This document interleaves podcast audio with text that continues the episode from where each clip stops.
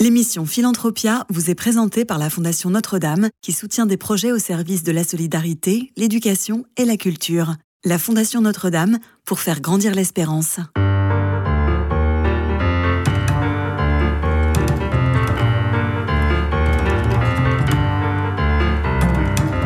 Philanthropia, Simon Tatro.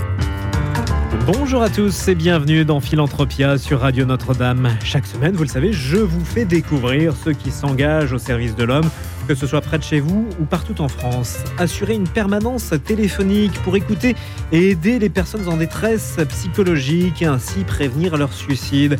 C'est le rôle de SOS Amitié, Fédération française d'associations loi de 1901 reconnue d'utilité publique.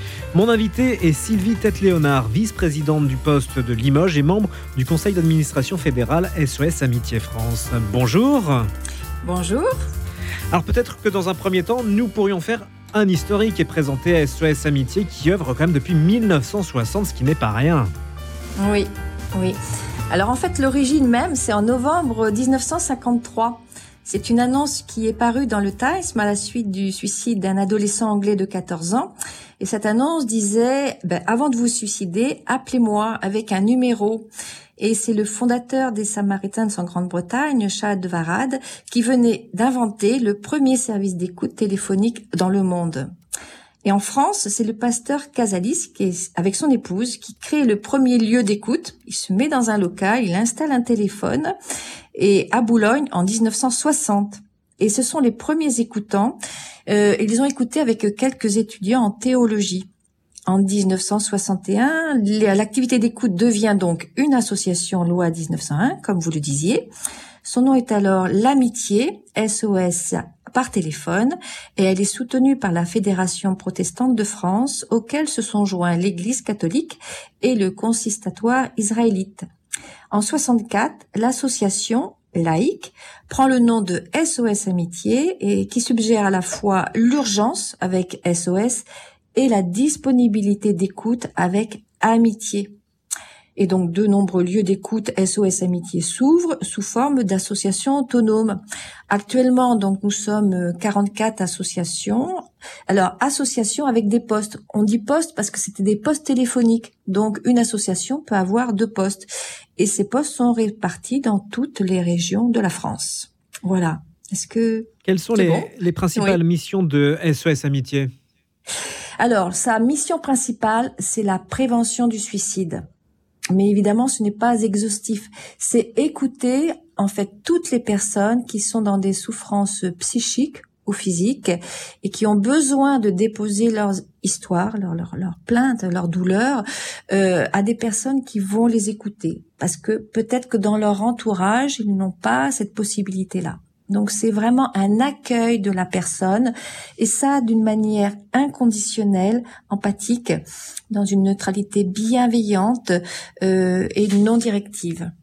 Quelle est la là on a parlé des missions, mais quelle est la, la vocation d'SOS Amitié? Ben, sa, sa, vocation, euh, c'est vraiment euh, euh, d'être là et de se centrer sur la personne qui appelle et de l'accueillir.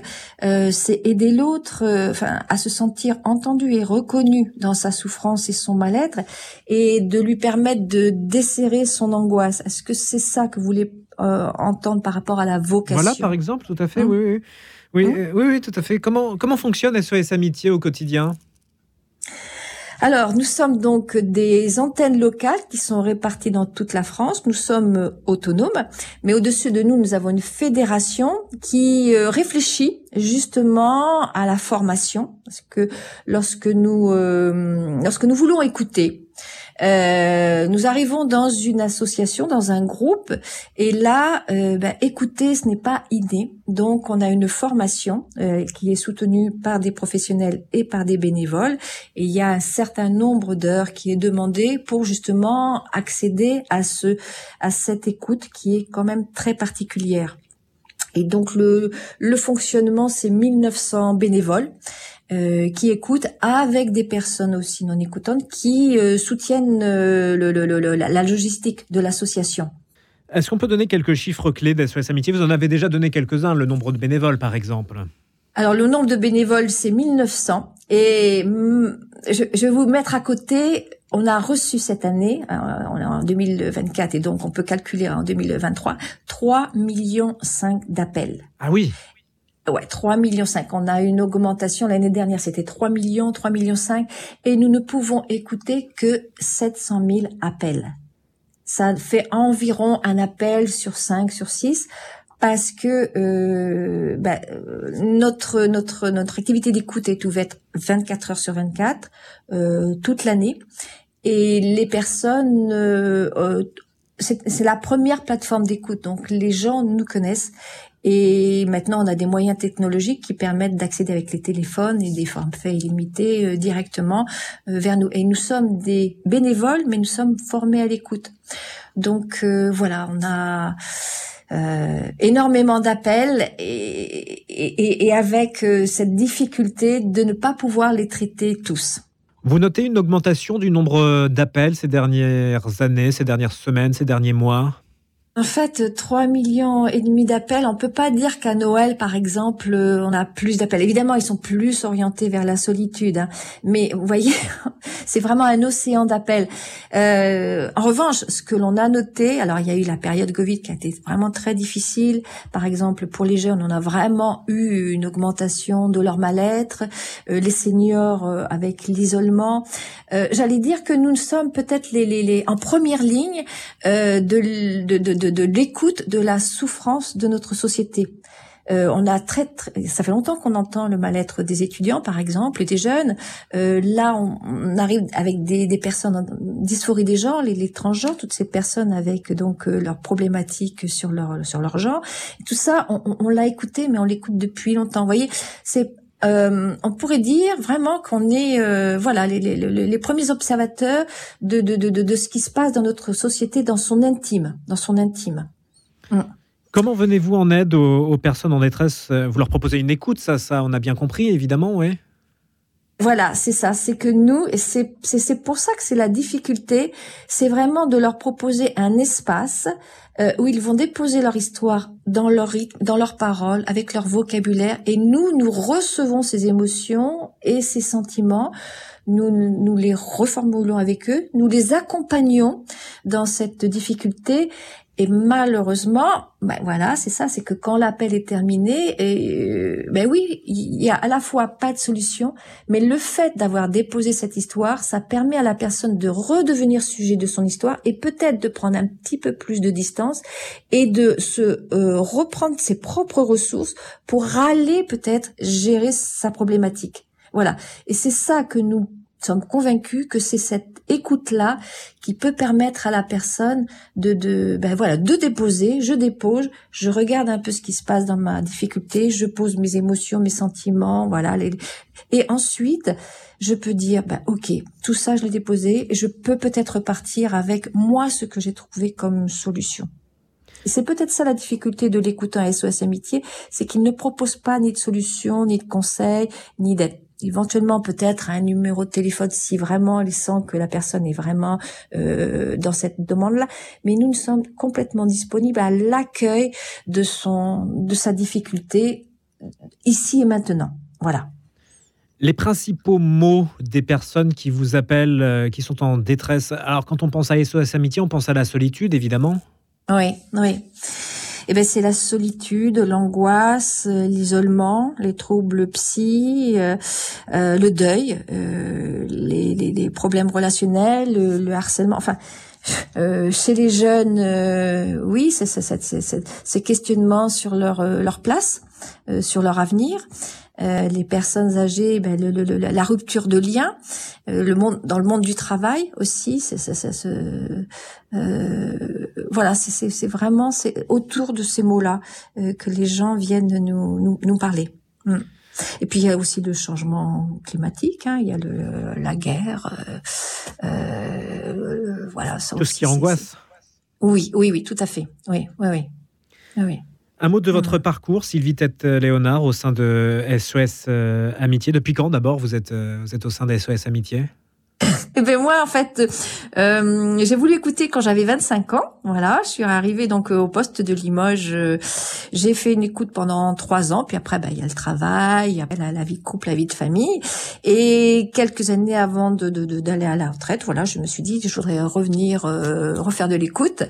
Et voilà, puis le, je suis devenue la présidente du poste de Limoges, euh, avec des responsabilités au niveau donc de, de la fédération. Et en fait, c'est quelque chose qui prend vraiment ma vie parce que euh, j'ai l'impression de faire un, alors j'allais dire c'est peut-être un peu présomptueux, mais un acte citoyen pour permettre aux gens peut-être de se sentir un peu mieux dans leur vie.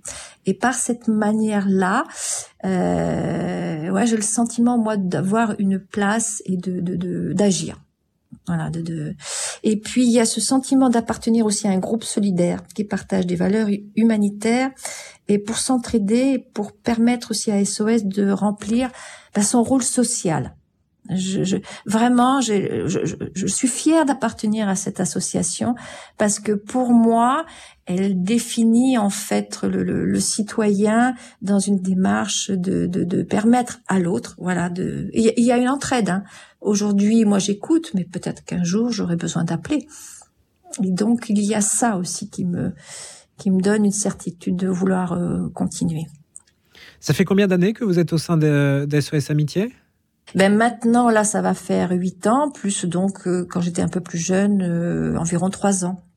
Et qu'est-ce qui vous a motivé donc il y, a, il, y a, quelques années pour rejoindre cette, euh, cette belle structure? Parce que, d'abord parce que j'avais le sentiment qu'effectivement écouter ça pouvait aider, et j'ai traversé aussi des périodes dans ma vie où j'ai eu besoin d'être écoutée et que ça m'a vraiment permis de, de, de, de trouver ben, moi mes, mes, mes solutions et, et d'avancer.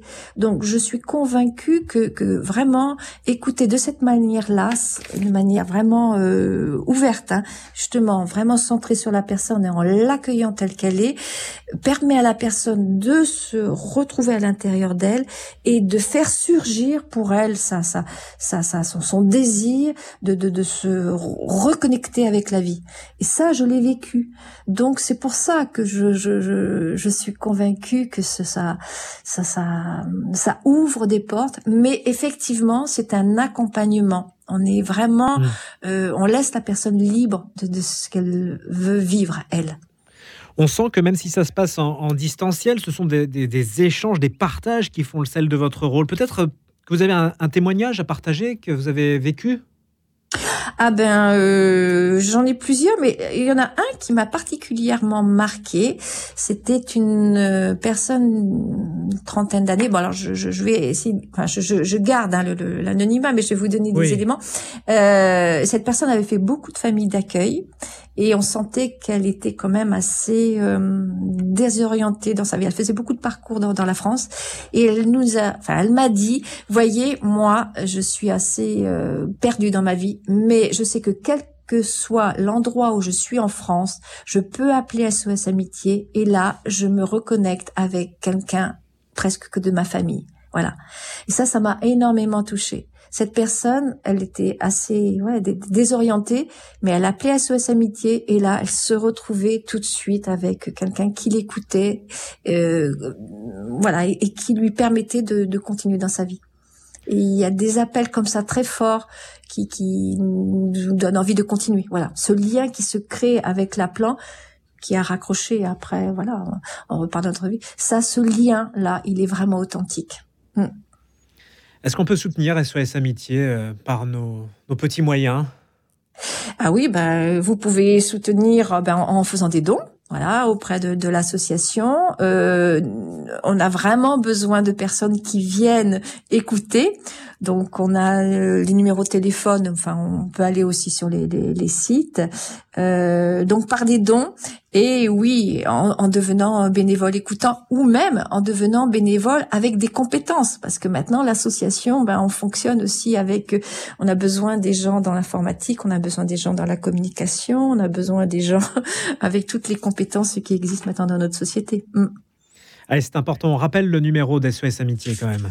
Alors, le numéro d'appel commun, c'est le 09 72 39 40 50 et notre site c'est www.sos-amitié sans accent.com. Merci Sylvie Tête-Léonard. Je rappelle que vous êtes vice-présidente du poste de Limoges et membre du conseil d'administration fédéral d'SOS euh, Amitié. Quant à nous, on se retrouve la semaine prochaine pour un nouveau numéro de Philanthropia sur Radio Notre-Dame. À la semaine prochaine.